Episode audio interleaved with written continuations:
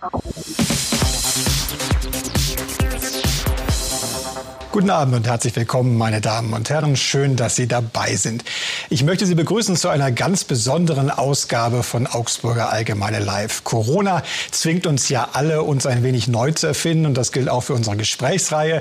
Große Diskussionsveranstaltungen vor großem Publikum sind derzeit nicht möglich, aber weiterhin möglich sollen, sollen natürlich Debatten. Vielleicht brauchen wir die sogar nötiger denn je, jetzt in dieser Corona-Zeit, in der wir gerade in Deutschland diskutieren zwischen Lockdown und Lockdown Lockerung zwischen gesundheitlicher Sorge und wirtschaftlicher Angst. Und deswegen freue ich mich sehr, dass wir dies heute Abend diskutieren können mit einem Mann, der sich in den vergangenen Tagen und vergangenen Wochen dazu sehr offen, teilweise auch sehr kontrovers zu Wort gemeldet hat, der FDP-Bundesvorsitzende Christian Lindner.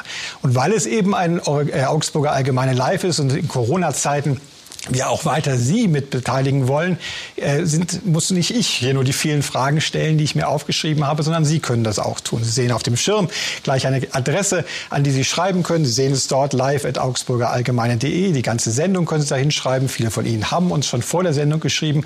Und ich habe mir Verstärkung ins Studio gehört, geholt, nämlich meine Kollegin Marina Mengele aus unserer Social Media Redaktion, die die gesamte Sendung damit verbringen wird, ganz sorgfältig zu schauen, wer da schreibt und welche Fragen wir noch beantworten beantworten können im hinteren Teil der Sendung. Jetzt aber erstmal freue ich mich auf Christian Lindner. Sehr schön, dass Sie da sind. Herzlich willkommen. Vielen Dank für die Einladung und viele Grüße aus Berlin nach Augsburg. Ich äh, schließe aus dem Hintergrund, dass Sie sich äh, zumindest nicht mehr in die Heimisolation begeben haben, die man in den letzten Wochen teilweise bei Videointerviews mit Ihnen sehen konnte, sondern in Ihr Büro. Ist das jetzt bei Ihnen auch schon ein Schritt zurück in die Normalität? Ach, Herr Schmitz, ich mache noch sehr viel aus meinem Büro, aber einige Termine nehme ich auch schon wieder hier am Sitz des Bundestages wahr. Jetzt äh, konkret ähm, bei Ihnen für die Augsburger Allgemeine mit äh, Ihrem hohen Professionalitätsanspruch mit Team. Äh, das hätte ich zu Hause fast gar nicht unterbringen können und deshalb sind wir ähm, für dieses Gespräch für äh, diese Sendung ins Büro gegangen. Äh, unsere Fraktion als solche, also alle Mitarbeiterinnen und Mitarbeiter, die arbeiten aber unverändert aus dem Homeoffice, ist bei uns auch keine echte Einschränkung, denn wir arbeiten auch schon äh, seit äh, gut zwei Jahren äh, mobil in, im Intranet ähm, miteinander verbunden und insofern hat sich durch Corona und die Homeoffice-Zeit die Arbeitsweise zumindest unserer Fraktion im Deutschen Bundestag jetzt nicht ganz grundlegend verändert. Man muss sie sicher eigentlich in diesen Tagen oder in diesen Stunden gerade nach dem heutigen Dienstag äh, als einen ziemlich glücklichen Menschen vorstellen, denn es wird gar nicht mehr so viel über Lockdown gesprochen wie in den vergangenen Wochen, sondern es wird ganz viel über Loslassen, über Öffnen Öffnungen gesprochen. Der bayerische Ministerpräsident Söder hat heute entgegen seiner vorherigen Kurs, in dem es ja mehr um den Lockdown ging, äh, sehr weitreichende Erleichterungen in Aussicht gestellt. Da müssen Sie sich doch eigentlich bestätigt fühlen, weil Sie das ja eigentlich schon seit Wochen fordern. Ja, aber das wäre jetzt zu äh, klein gedacht. Es geht um äh, unser Land, es geht ähm, um die Menschen.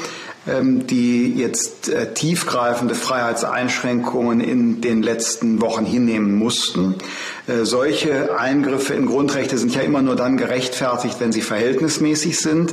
Äh, daran haben wir schon länger Zweifel gehabt und es ist gut, wenn es jetzt eine Perspektive gibt hin zu einer anderen Krisenstrategie. Wir werden ja noch länger mit Corona umzugehen haben. Aber inzwischen bin ich davon überzeugt, dass der Vorbereitungsstand des Gesundheitswesens, äh, wir alle haben viel gelernt, auch über Hygiene, ähm, technische Lösungen wie hoffentlich bald eine App zur Nachverfolgung der Infektionsketten, Schließung der Versorgungslücken bei Schutzmaterialien. Also dass all das, was jetzt ähm, erarbeitet worden ist, was wir gemeinsam auch an Sensibilität gewonnen haben, dass das einen anderen Umgang mit dieser Bedrohung zulässt, als wir ihn äh, gegenwärtig noch erleben. Und es ist hohe Zeit, dass wir daraus Konsequenzen ziehen. Ein Satz ist mir heute hängen geblieben von der PK mit Herrn Söder.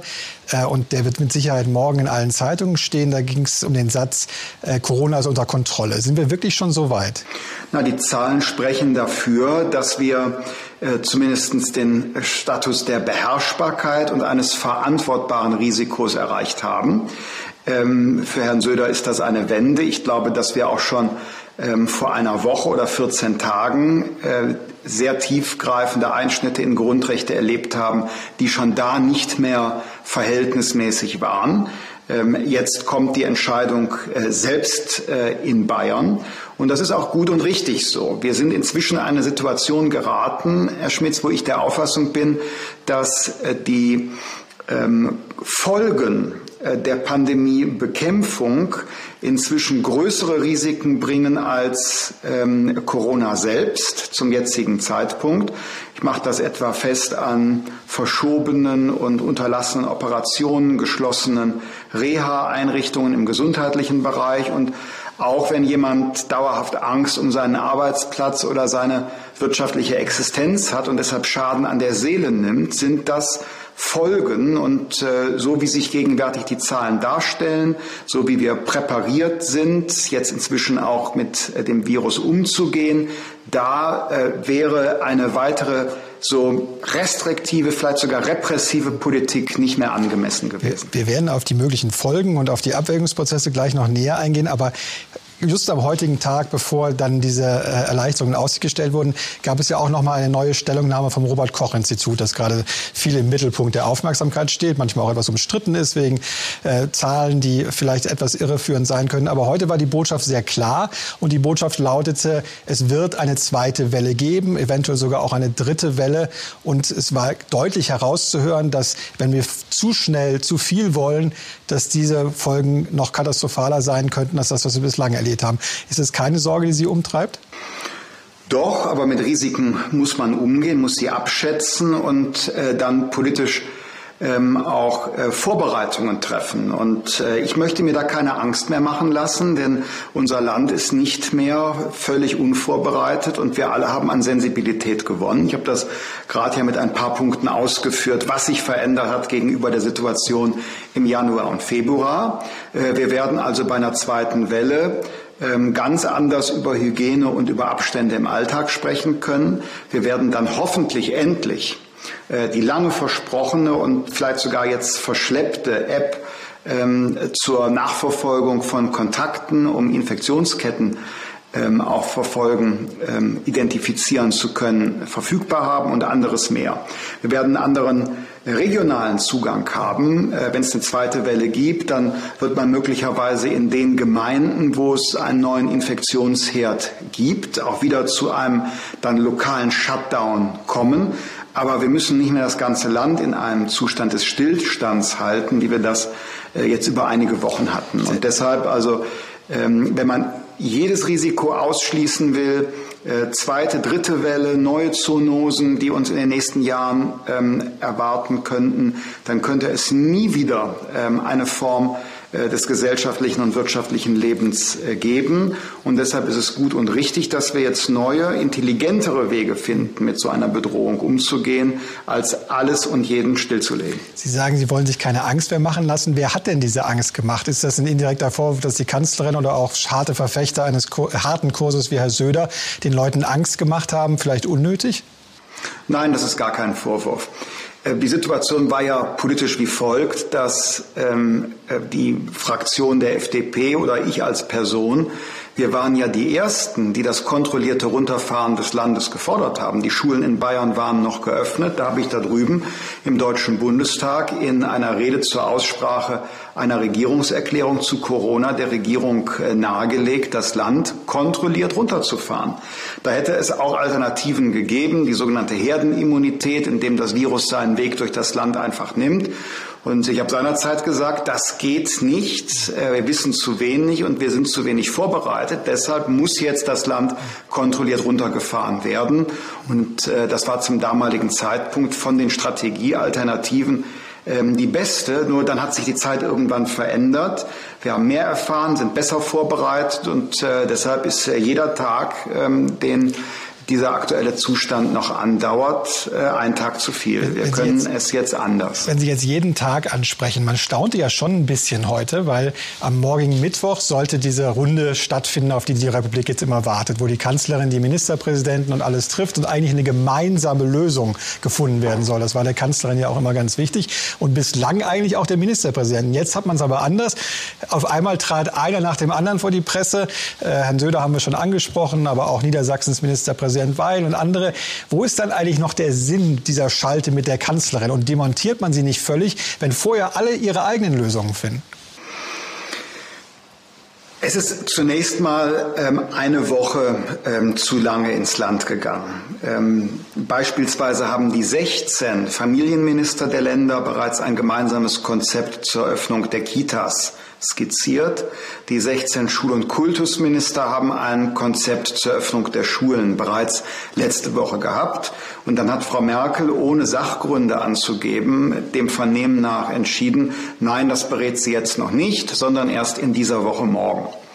Ähm, dann war darüber hinaus natürlich die Entwicklung äh, der Infektionen so, dass es schlechterdings nicht mehr aufrechtzuerhalten ist, das Land in einem Lockdown zu lassen. Auch Gerichte haben ja vielfach jetzt entsprechend äh, geurteilt. In Bayern, in im Saarland und auch das Bundesverfassungsgericht hat sich äh, geäußert.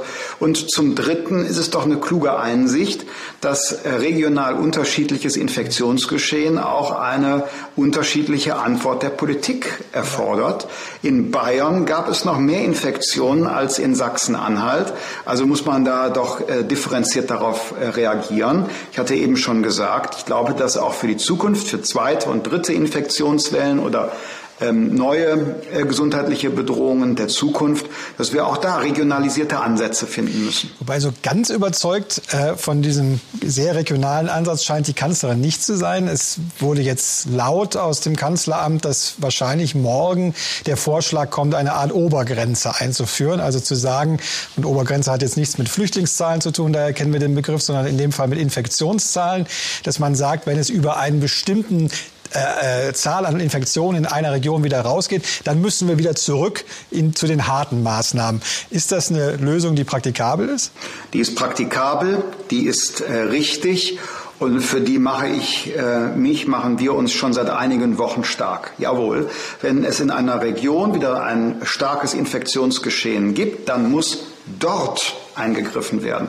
Aber wenn in Passau die Infektionszahlen in die Höhe schnellen, dann muss man nicht zwingend auf einer Nordseeinsel äh, die Hotels schließen, sondern muss da eingreifen, wo es Infektionen gibt. Wenn wir über eine App, die äh, Infektionsketten erkennen, weil man sieht, mit wem war Herr Schmitz äh, die letzten äh, Tage zusammen während einer Inkubationszeit.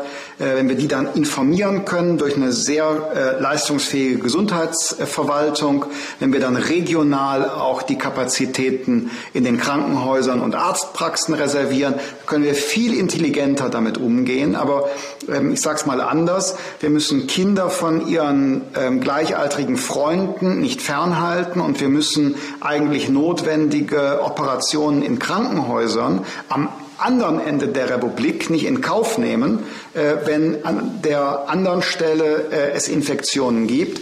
Es ist ein intelligenterer, freiheitsschonender Weg, wenn man das regionalisiert macht. Ich bin froh und glücklich, wenn die Bundesregierung äh, und die Landesregierungen ebenfalls diesen Weg jetzt gehen.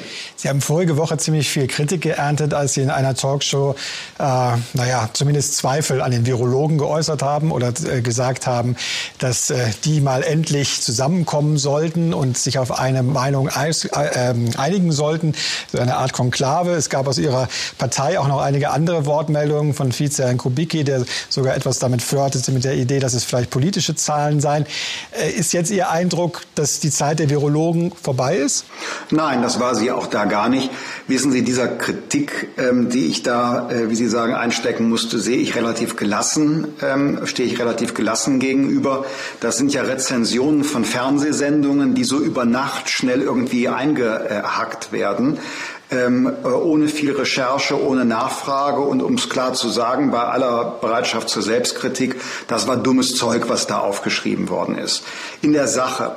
Äh, man muss den wissenschaftlichen Erkenntnisprozess, äh, Rede, Gegenrede, der eine publiziert das, der andere nimmt darauf Bezug, das muss man doch unterscheiden von der wissenschaftlichen Politikberatung. Das sind zwei völlig verschiedene Dinge und die Nachtredakteure, die dann solche Fernsehsendungen rezensieren, haben offensichtlich noch nie gehört vom Sachverständigenrat zur Begutachtung der gesamtwirtschaftlichen Lage und vielen anderen Gremien, die bei den Ministerien gebildet werden. Und die funktionieren nach dem Prinzip, Prinzip, dass man Wissenschaftler zusammenholt und die bittet, eine gemeinsame gutachterliche Stellungnahme zu einem bestimmten Thema abzugeben. Da hat man dann einen Stand der Forschung, einen Stand der, äh, Politik, der wissenschaftlichen Beratung. Da gibt es dann auch Minderheitsvoten vielleicht. Das ist auch erlaubt und notwendig. Wir haben ja Meinungsfreiheit äh, garantiert, aber es muss zumindest eine gewisse Orientierung für die Politik geben. Worauf kann man sich berufen? Wo gibt es also äh, eine große Übereinstimmung in der Fachwissenschaft? Äh, in Nordrhein-Westfalen hat die dortige Landesregierung für Corona ein Expertengremium äh, gebildet. Dem gehört nicht nur ein Virologe an, sondern auch etwa äh, Staatsrechtsexperten. Und äh, genau darum ging es äh, bei meinem Vorschlag. Ich habe jetzt noch mal wieder gelernt, dass Ironie im Fernsehen, Stichwort Konklav, Papstwahl, dass Ironie nicht funktioniert. In der Sache in der Sache muss ich aber sagen, weise ich die Kritik äh, zurück. Ähm, ähm, also der FDP vorzuwerfen, der FDP vorzuwerfen, sie hätte ein Problem mit Wissenschaft. Das ist wirklich ein bisschen mal, mal ja, ander, andersrum gefragt. Manchmal hatte man so den Eindruck, es geht jetzt schon etwas um Aufmerksamkeit. Es waren ja einige Wortmeldungen, ähm, bei denen man im Nachhinein dachte, naja, das ist schon sehr pointiert vorgetragen. Ähm, Ihr Kollege Marco Buschmann, der von der Radikalisierung der Mittelschicht sprach, die äh, unter einer Art Revolutionsgefahr ausrief, wenn Corona weitergehen würde, ist das eine Haltung, die Sie auch teilen würden? Naja, wenn die Menschen irgendwann feststellen, dass sie ihre Existenz äh, verloren haben, man sich nicht um sie gekümmert hat und das vielleicht in der Sache gar nicht notwendig gewesen wäre, dann äh, kann es schon ähm, radikalisierte Unzufriedenheit geben. Aber das nehme ich auch in Gelassenheit hin. Ich erinnere mich an manchen Leitartikel in der Augsburger Allgemeinen, in der stand ja, die FDP findet in den Debatten gar nicht statt. Und äh, dann andersrum heißt es, na ja, es geht ja offen, ja, momentan nicht, aber wie gesagt, also wenn man sich daran äh, orientiert, was nun geschrieben wird und wo gibt's Kritik oder wo gibt's keine Kritik, dann kann man sich gar nicht mehr äußern. Es gibt an allem Kritik und wissen Sie, wir haben, wir haben, weil Sie ja Freiheit ähm, äh, im Titel der Veranstaltung heute äh, auch haben. Wir haben uns einfach ein Stück frei gemacht von dem, was andere über uns sagen, sondern wir vertreten einfach das, wovon wir in der Sache überzeugt sind. Und dann gibt es manchmal, manchmal Dresche, ein anderes Mal Zustimmung. Wer das gut findet, darf das unterstützen. Und wer nicht, muss damit umgehen, dass wir auch die Meinungsfreiheit praktizieren. Klingt hervorragend. Entspannt. Kleine Erinnerung nochmal, wenn Sie Ihre Fragen schicken wollen. Die Adresse ist ja die ganze Zeit eingeblendet.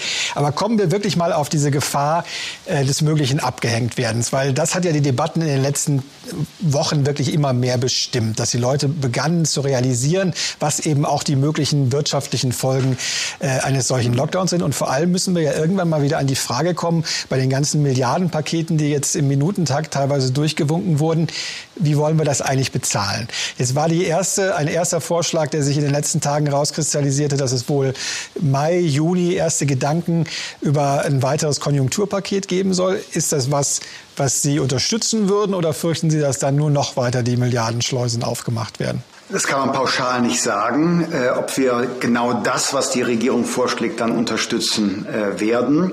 Ähm, wir haben eigene Vorschläge. Ja, es ist notwendig, dass wir die äh, Wirtschaft wieder zum Leben erwecken müssen. Ähm, es geht um äh, Arbeitsplätze, es geht um viele Millionen Existenzen im Land. Wir haben eine ganz besondere Situation, äh, die äh, größte und tiefste, schwerwiegendste Wirtschaftskrise in der Geschichte der Republik. Und da brauchen wir sicherlich Maßnahmen, um da rauszukommen. Wenn wir Vorschläge machen, dann gehen die in Richtung ähm, öffentliche Investitionen zu stärken im Bereich der Digitalisierung. Da sind die Defizite, ich denke nur an die Schulen, jetzt ja eklatant geworden. Der zweite Bereich ist, wir brauchen private Investitionen, wir brauchen auch wieder privaten Konsum. Leute kaufen ja nichts mehr und äh, wir brauchen wieder private Vorsorge, denn ja, genau. Die Frage ist nur, was und wie man es macht. Und die Leute müssen auch wieder private Vorsorge betreiben können. Und deshalb glaube ich, dass im Zentrum ähm, einer ähm, Beschleunigung der äh, wirtschaftlichen Dynamik stehen sollte, dass wir zu einer auch vor Corona schon notwendigen ähm, wachstumsfreundlichen Steuerreform kommen müssen, die speziell die arbeitende Mitte im Land in den Blick nimmt. Ich halte wenig davon, Milliarden von, von äh, Ihrem und unser aller Geld in die Hand zu nehmen, um für eine einzelne Branche äh, wieder äh, Konjunkturpakete zu schnüren. Ich denke an die Abwrackprämie, die sich schon vor einigen Jahren nicht als besonders wirksam erwiesen hat, die schon wieder in der Diskussion ist. Ich würde lieber statt für eine Branche eine Subvention auszusprechen, für alle Menschen im Land äh, ein Stück Versicherung geben, dass sie äh, über, über mehr Mittel verfügen können für Konsum, für Vorsorge oder im betrieblichen Aber Bereich komm, für Investitionen. Komm, komm dann kommt der letzte Bereich, ja. an dem wir tun müssen, ähm, Innovation fördern, damit wir die Zukunftsgeschäftsmodelle bei uns haben. Aber kommen wir mal auf die Steuerreform. Die spielt da ja, oder überhaupt die Steuerpolitik, die spielt da ja durchaus in allen Debatten eine Rolle. Nur ich vermute, Sie werden keine Sympathien als FDP-Vorsitzender für die Pläne der SPD einer möglichen Vermögensabgabe oder höherer Steuern für, für richtig Gutverdiener ähm, haben. Aber wie würde so eine Steuerreform bei Ihnen aussehen? Wäre das eine Steuersenkung für alle, wie es zum Beispiel Markus Söder in Aussicht gestellt hat? Würde dazu auch gehören, dass man den Solidarzuschlag für alle jetzt sofort abschafft? Oder wie muss man sich das vorstellen? Es beginnt bei der Stromsteuer die sollten wir auf das europäische Minimum, das rechtlich zulässig ist, reduzieren. Davon ja. profitiert der BAföG-Empfänger, davon profitiert die Rentnerin. Das zweite Element wird sein, dass wir den Einkommensteuertarif ändern müssen. Ich schlage vor, dass wir den Eckwert der, des sogenannten Spitzensteuersatzes, den heute ja schon Facharbeiter zahlen, dass wir den nach vorne ziehen und dann ändert sich der ganze Tarifverlauf, da profitieren dann alle. Das Stichwort da heißt der sogenannte Mittelstandsbauch.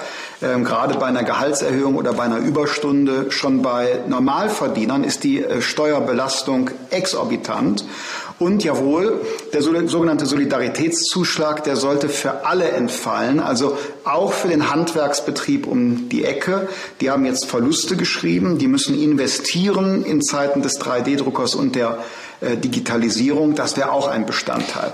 Was wir tun nicht unterlassen sollten, wären Diskussionen über neue Belastungen. Ich meine, wir wollen gerade Betriebe retten, Arbeitsplätze retten. Das gelingt uns ja nicht, wenn wir den Leuten ankündigen, aber Vorsicht, äh, morgen äh, werden wir euch enteignen mit einer Vermögensabgabe oder die Substanz mit einer Vermögenssteuer belasten. Ich glaube nicht, dass das ein gutes Konjunkturprogramm wäre. Wenn wir mal auf alle kommen, äh, die was beitragen können. Es gibt ja eine Gruppe im Land, Land, äh, die zumindest nicht um ihren Arbeitsplatz fürchten muss, äh, die meistens jetzt auch keine Einbußen durch Kurzarbeit oder ähnliches hat. Das sind die Beamten bei uns, ähm, rund fünf Millionen davon.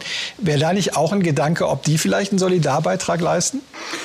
Die Beamtinnen und Beamten zahlen Steuern und äh, da in der Regel die Beamten zu den äh, eher überdurchschnittlich Verdienenden gehören, viele Beamte sind heutzutage ja Akademiker, den Postzusteller mit Beamtenstatus gibt es ja so nicht mehr, äh, tragen die ohnehin einen höheren Beitrag ich mache nur mal darauf aufmerksam, dass 90 Prozent des Aufkommens der Einkommenssteuer von der Hälfte der steuerlich Veranlagten geleistet wird. Wir haben in Deutschland also bereits Umverteilung at its best. Da müssen wir nicht darüber hinausgehen. Ähm, aber ich wage eine Prognose, Herr Schmitz. Äh, die Prognose wird sein, dass äh, die Tarifabschlüsse im öffentlichen Bereich, also auch für die Beamtinnen und Beamten, dass die in den nächsten Jahren bescheidener sein werden, alleine deshalb, weil die äh, Spielräume in den öffentlichen Haushalten viel ähm, geringer sind als in den letzten Jahren.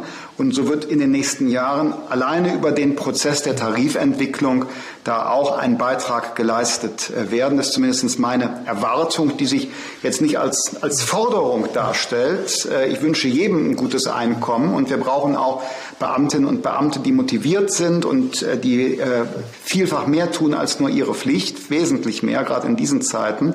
Aber alleine aufgrund der engen Haushaltsspielräume bei der öffentlichen Hand erwarte ich, dass der Verteilungsspielraum auch bei den Bezügen geringer sein wird. Sie haben es gerade schon angesprochen, eine Branche, wo viele Leute staunen über die Schuspe, mit der da äh, nochmal staatliche Hilfen äh, eingefordert werden. Das ist die Autoindustrie. Aber man konnte ja auch jetzt, ohne Sozi unter Sozialismusverdacht zu stehen, schon ein bisschen staunen, was da in den vergangenen Wochen abgegangen ist, als es um die Dividendenzahlungen beispielsweise in den DAX-Konzernen ging. Das ist dann doch ein Betrag von äh, über 30 Milliarden, der da ausgeschüttet worden ist. Natürlich war das für das zurücklaufende Geschäftsjahr. Man kann das also rechtlich gar nicht beanstanden. Aber war das trotzdem anständig, dass dass viele Unternehmen davon jetzt in Kurzarbeit gehen, äh, irgendwo, auch wenn es eine andere Art von staatlicher äh, Leistung ist, ja doch dann irgendwo auch wieder nach dem Staat rufen und trotzdem sowas noch machen. Also wenn Dividenden ausgeschüttet werden, muss man in Erinnerung rufen, profitiert der Staat, profitieren wir alle, weil dann auch Steuern gezahlt werden. Die Dividende wird versteuert und zwar äh, ordentlich mit äh, äh, nahezu an ähm, Hälfte des Betrags auf betrieblicher und auf der ähm, äh, privaten Ebene. Also das ist ähm, schon ein gutes Geschäft für den Staat, wenn das Unternehmen Gewinne schreibt und sie auch ausschüttet. Ähm, und beim Kurzarbeitergeld will ich in Erinnerung rufen, dass das eine Versicherungsleistung ist. Das ist keine staatliche Leistung, die ähm, äh, gewährt wird aus dem öffentlichen Haushalt, sondern aus der Arbeitslosenversicherung. Und die Alternative dazu wäre drohende Arbeitslosigkeit. Auch die Arbeitgeber haben da Beiträge eingezahlt. Ähm, ich glaube, dass ähm, es nicht statthaft wäre, eine direkte staatliche Leistung in Form etwa der Staatsbeteiligung in Anspruch zu nehmen und dann Boni zu haben und Gewinne auszuschütten oder genau Aktienrückkaufprogramme äh, zu unternehmen. Das hielte ich nicht für statthaft. da müsste man möglicherweise sogar rechtlich gegen vorgehen. Aber ehrlich gesagt ist mir kein Fall jetzt vor Augen, wo das der Fall wäre. Ähm, da müssten Sie mir auf die Sprünge helfen, wenn Sie einen konkreten kennen. Ich höre das im Bundestag auch, dass da gewettert wird von Seiten der politischen Linken. Aber wie gesagt, mir ist jetzt kein Fall konkret bekannt, wo das passiert wäre. Und äh, falls ja, äh, gehen wir dem gerne nach und gehen da auch gesetzgeberisch ran. Trotzdem wäre es natürlich schön, dass viele der Unternehmer, die jetzt wirklich den Staat wieder für sich entdecken, auch sonst nicht so unfreundlich über den Staat vielleicht sprechen würden. Aber ich glaube, darauf können wir uns ja problemlos einigen. Bei den Sachen, die... Ja, da können wir uns verständigen. Ja, aber ja. Moment, Moment, Moment, Moment, Herr Schmitz. Wenn Sie das, das so sagen, dann muss ja was Reales dahinter sein. Und äh, da müsste ich dann schon die Gegenfrage stellen. Ich bin jetzt nicht der Vertreter der deutschen Wirtschaft. Ich sehe beileibe auch nicht alles positiv. Viele Mitnahmeeffekte bei Subventionen, insbesondere im Energie Energiebereich. Das macht für Sie, für mich, für uns alle den Strom enorm teuer. Also in der Tat, ich mag auch keine Unternehmer, die nicht den marktwirtschaftlichen Wettbewerb um Kunden durch gute Leistung schätzen, sondern lieber vom Staat garantierten Gewinn durch Subventionen. Da bin ich total bei Ihnen. Nur äh, auf eins mache ich aufmerksam. In unserem Land wird seit geraumer Zeit über die Wirtschaft gesprochen, als handele es sich um eine fremde Besatzungsmacht. Ähm, und das ist nicht der Fall. Als Kunden, ähm, als Arbeitnehmer ähm, und als Arbeitgeber sitzen wir in einem Boot und unsere ganzen zu Recht bestehenden ökologischen und sozialen Ziele, die wir uns als Gesellschaft vornehmen, die haben eine Voraussetzung, nämlich ein stabiles wirtschaftliches Fundament. Und äh, über das Gut zu sprechen und es zu pflegen, müsste also unser aller Anliegen sein. Ich gebe zu bedenken, dass wir natürlich auch über die Politiker oder die Medien gelegentlich sprechen, aber natürlich haben Sie völlig recht mit Ihrem Punkt. Ein, ähm, eine Frage habe ich noch. Ähm, die wieder ein bisschen dahin führt, was ja im Moment alle verneinen. Da geht es dann doch noch, bevor wir gleich zu den Zuschauerfragen auch kommen wollen, äh, wirklich um die Machtfrage. Alle sagen jetzt gerade, es geht überhaupt nicht um Macht. Ich denke nur an das Wohl des Landes und so weiter. Zumindest in einer Partei, in der Union, ist das schwer zu glauben, weil da ja konkret eine Machtfrage im offenen Raum steht. Und natürlich das äh, Schaulaufen, das dann manchmal stattgefunden hat zwischen äh, Markus Söder und Armin Laschet, ähm, auch irgendwo in dieser Frage einzahlte. Sie äh, aus äh, NRW, wo die FDP ja auch mit Herrn Lasche zusammen mitregiert, äh, haben durchaus manchmal Spitzen gesetzt, dass sie klar gemacht haben, dass sie äh, keineswegs alles an der Kritik teilen, die an seinem rabiateren Öffnungskurs jetzt zuteil wurde. Ist er auch ein bisschen bestätigt von den Entwicklungen der letzten Tage? Ja, ähm, ich sehe ihn schon bestätigt. Äh, den Kurs, den die nordrhein-westfälische Regierung eingeschlagen hat, der wird von vielen jetzt ja übernommen. Teilweise äh, überholen die äh, Kritiker die nordrhein-westfälische Regierung jetzt plötzlich, obwohl die Zahlen bei ihnen regional gar nicht so viel besser sind. Das gehört zum politischen Geschäft dazu. Tatsächlich, um das offen auszusprechen, ich hatte schon den Eindruck, dass es bisweilen eine regelrechte Kampagne äh, gegen den nordrhein-westfälischen Minister Ministerpräsidenten gab, weil dahinter machtpolitische Erwägungen stehen. So ist aber nun mal äh, Politik und damit muss man umgehen. Ähm, äh, es geht um, um äh, ein Land von über 80 Millionen Menschen mit, mit ähm, einer Billionen Wirtschaftsleistung äh, im Jahr. Und wer da eine, einen Führungsanspruch für ein solches Land, ein solches Gemeinwesen politisch markiert, der muss damit umgehen, dass es dann rabiat zugeht. Schließlich soll man ja irgendwann auch mit Trump und Putin sprechen. Dann muss man auch in der Innenpolitik sowas aushalten. Nur kurze Nachfrage, wenn man das Wort Kampagne hört, wer hätte dann so eine Kampagne geritten? Sind es dann die Medien oder sind es andere Politiker, die ihn äh, fernhalten wollten von dem Amt? Das ist dann immer so eine Melange. Sie kennen die Berliner Bühne ähm, ja wie kein zweiter. Ähm, und äh, deshalb wissen Sie, das kann man gar nicht eindeutig zuordnen. Das sind so so, so Dynamiken, äh, die entstehen. Da führt auch niemand Regie, aber das passiert dann so. Passiert so. Okay. Dann wollen wir mal hören, was passiert in unserem Zuschauerraum. Marina, gibt es denn schon viele Fragen, die eingegangen sind? Ja, tatsächlich. Also erstmal auch von mir einen schönen Abend. Wir haben ganz viele Fragen per E-Mail bekommen. Äh, der Herr Bernd Bauer möchte gerne wissen, wie Sie denn zu den äh, Tracing-Apps stehen. Ich finde die Tracing-App richtig und gut. Die kann ähm, einen ganz wichtigen Beitrag leisten, Gesundheit und Freiheit besser auszubalancieren. Die Voraussetzungen für mich sind nur die Freiwilligkeit der Nutzung und die Anonymisierung äh, der Daten, damit es nicht durch die Hintertür eine ähm, Überwachung gibt, äh, wenngleich aus edlen gesundheitlichen Motiven. Eine Überwachung führt immer dazu, dass Menschen Privatheit verlieren, führt am Ende immer zu einer Form ähm, äh, der Unterdrückung und die würde nicht zu unserer offenen Gesellschaft passen. Ja, noch weitere Fragen. Genau, die Frau Angelika Hefele möchte wissen, ob aufgrund der Corona-Pandemie weitere Impfpflichten drohen und äh, wie Sie dazu stehen würden. Aus Corona selbst ergeben sich äh, jetzt keine weiteren Impfpflichten. Eine entsprechende Diskussion äh, wird auch hier gegenwärtig gar nicht geführt. Ähm, in der FDP ist die Frage der Impfpflicht äh, außerordentlich umstritten. Es gibt, äh, wir sind im Grunde gespalten in der Frage. Ähm, mit, guten und Gründen, mit guten Gründen kann man auch beide Positionen vertreten.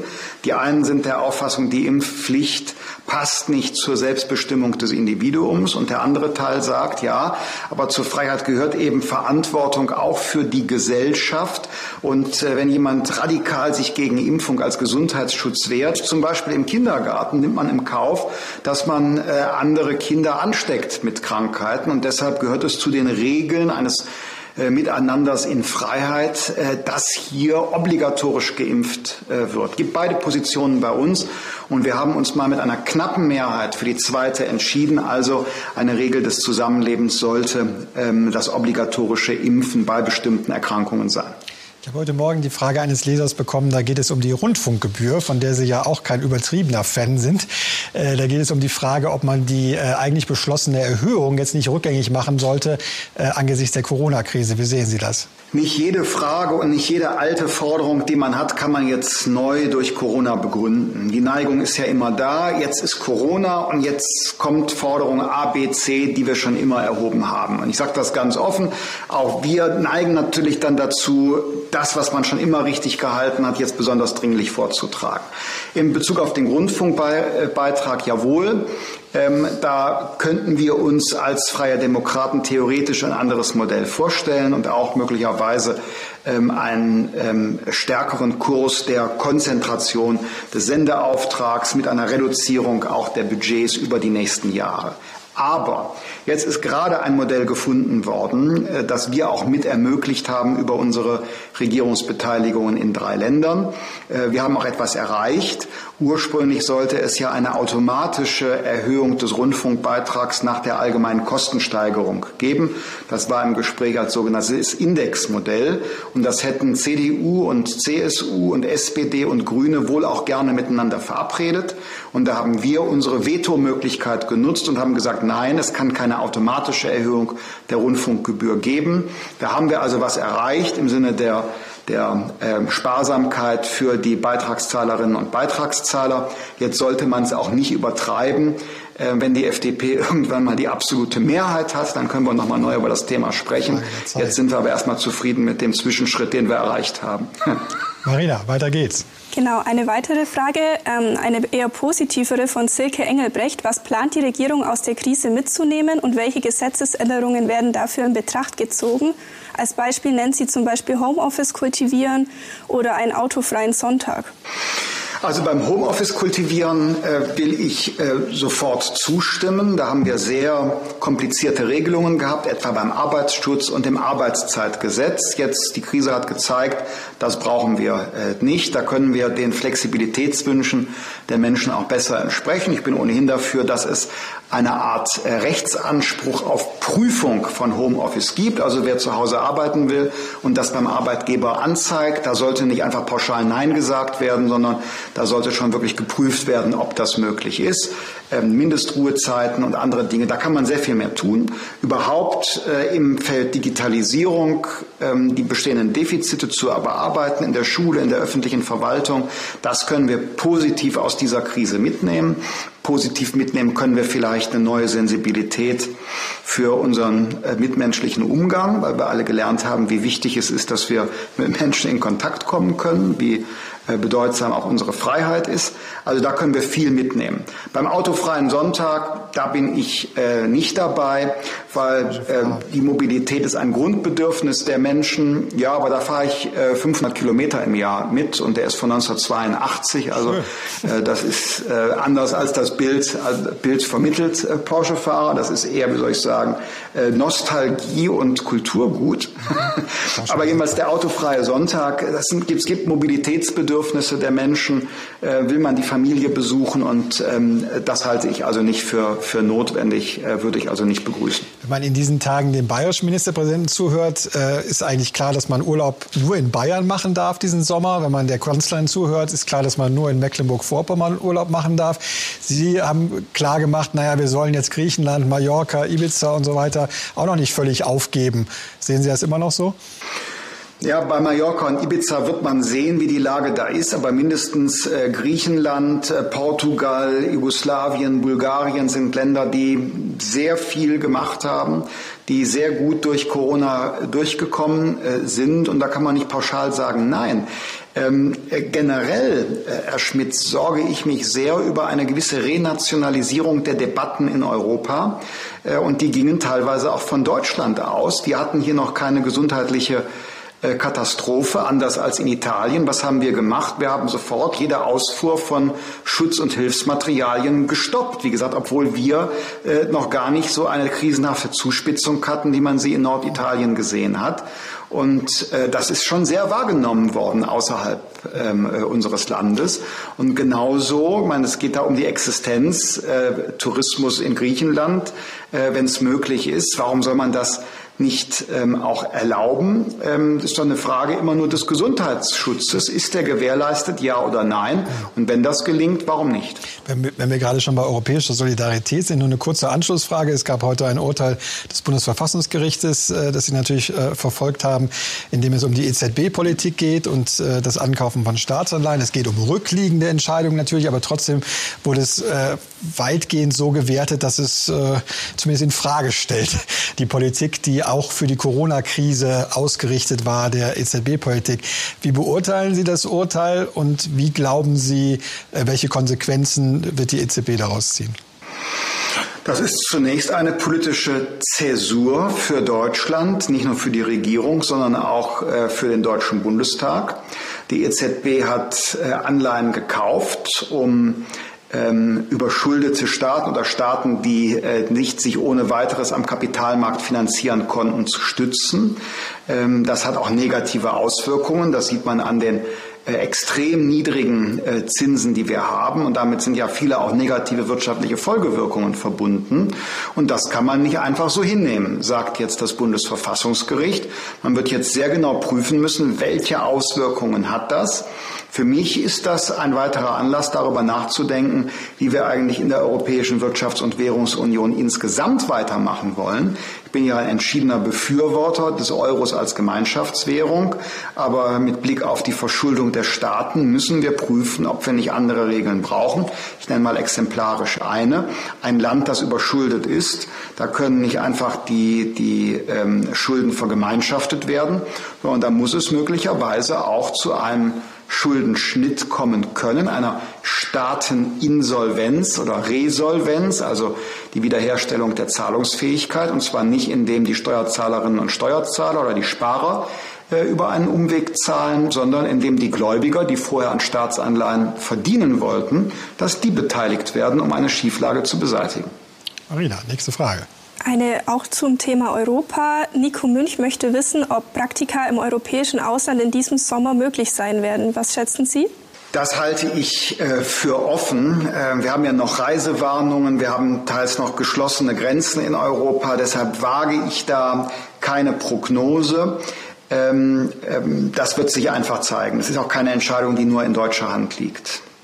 Ich habe eine Frage, die würde man sich vielleicht selber gar nicht zu trauen wagen, äh, zu stellen, trauen wagen, aber da sie ein Leser stellt, darf ich es natürlich. Da geht es ein bisschen um Ihre eigene Rolle, äh, auch als äh, FDP-Vorsitzender. Sie hatten ja durchaus vor Corona eine schwierige Zeit hinter sich. Es gab immer noch den Nachhall von Jamaika, es gab dann den Nachhall auch von, Nachhall auch von Thüringen. Sie mussten die Vertrauensfrage bei sich äh, in der Partei stellen und die Frage war so, ist jetzt Opposition, äh, äh, Entschuldigung, ja, genau, ist Opposition nicht jetzt wieder wieder richtig leicht, weil man einfach nur fordern kann, während die Exekutive schwierigste Entscheidungen treffen muss. Wir sind ja an drei Regierungen in den Ländern beteiligt. Und äh, die Entscheidungen zur Änderung des Infektionsschutzgesetzes oder äh, zur Öffnung der Schuldenbremse, zum Spannen der Sicherheitsnetze, die konnten CDU, CSU und SPD ja gar nicht alleine treffen, alleine aufgrund der Zahl der Abgeordneten in häuslicher Quarantäne. Ja, in, aufgrund der Zahl aufgrund der Zahl der Abgeordneten häuslicher Quarantäne brauchten die uns ja mit unseren Oppositionsstimmen. Also insofern, nein, das ist ähm, äh, eine verantwortungsvolle Zeit. Ähm, wir sind in einer staatlichen Verantwortungsgemeinschaft in dieser Krise geworden. Da hat jeder seine Rolle. Aber äh, richtig ist eins. Ähm, irgendwann ist auch die Zeit, wieder politische Alternativen äh, zu markieren. Und da gibt es nicht nur ähm, eine als Partei, sondern es gibt auch seriöse dazu und es muss auch äh, Debatten geben. Und äh, insofern ist auch Opposition, also Ideen einbringen, ähm, andere Konzepte zur Debatte stellen, das ist auch ein Teil staatspolitischer Verantwortung. Leicht ist das nicht immer, ähm, aber notwendig. Herr Lindner, wir haben gehört, Porsche fahren ist gar nicht das, was Sie das ganze Jahr machen. Sie haben aber auch noch einige andere Hobbys, Jagdschein, ich glaube auch einen Bootsschein und so weiter, alles. Also sind eher ein aktiver Typ.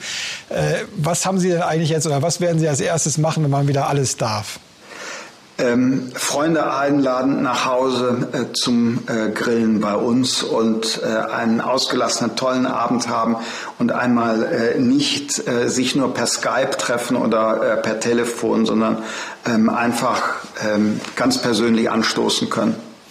Das wünschen wir uns, glaube ich, alle. Und vor allem wünschen wir uns, dass wir auch Augsburger Allgemeine Live, so schön dieser Tag oder dieser Abend heute mit Christian Lindner per Schalte war, dass wir es auch irgendwann wieder mit Ihnen im Publikum machen können. Aber es war toll, dass Sie alle dabei waren. Ich möchte mich ganz herzlich bei Ihnen bedanken, Herr Lindner, dass Sie sich die Zeit genommen haben, sich aus Berlin zuzuschalten. Gerne. Ich möchte mich ganz herzlich bei Marina Mengele bedanken, die die ganzen Fragen durchgescannt hat und sehr wertvolle gestellt hat. Und merken Sie sich bitte vor, ähm, was äh, wir schon einen neuen Termin haben für die nächste Ausgabe. Dann allerdings wirklich auch wieder per Video, denn die Zeiten sind nun mal im Moment noch so, wie sie sind. Am 26. Mai mit Gesundheitsminister Jens Spahn. Es wird um Corona gehen. Dankeschön.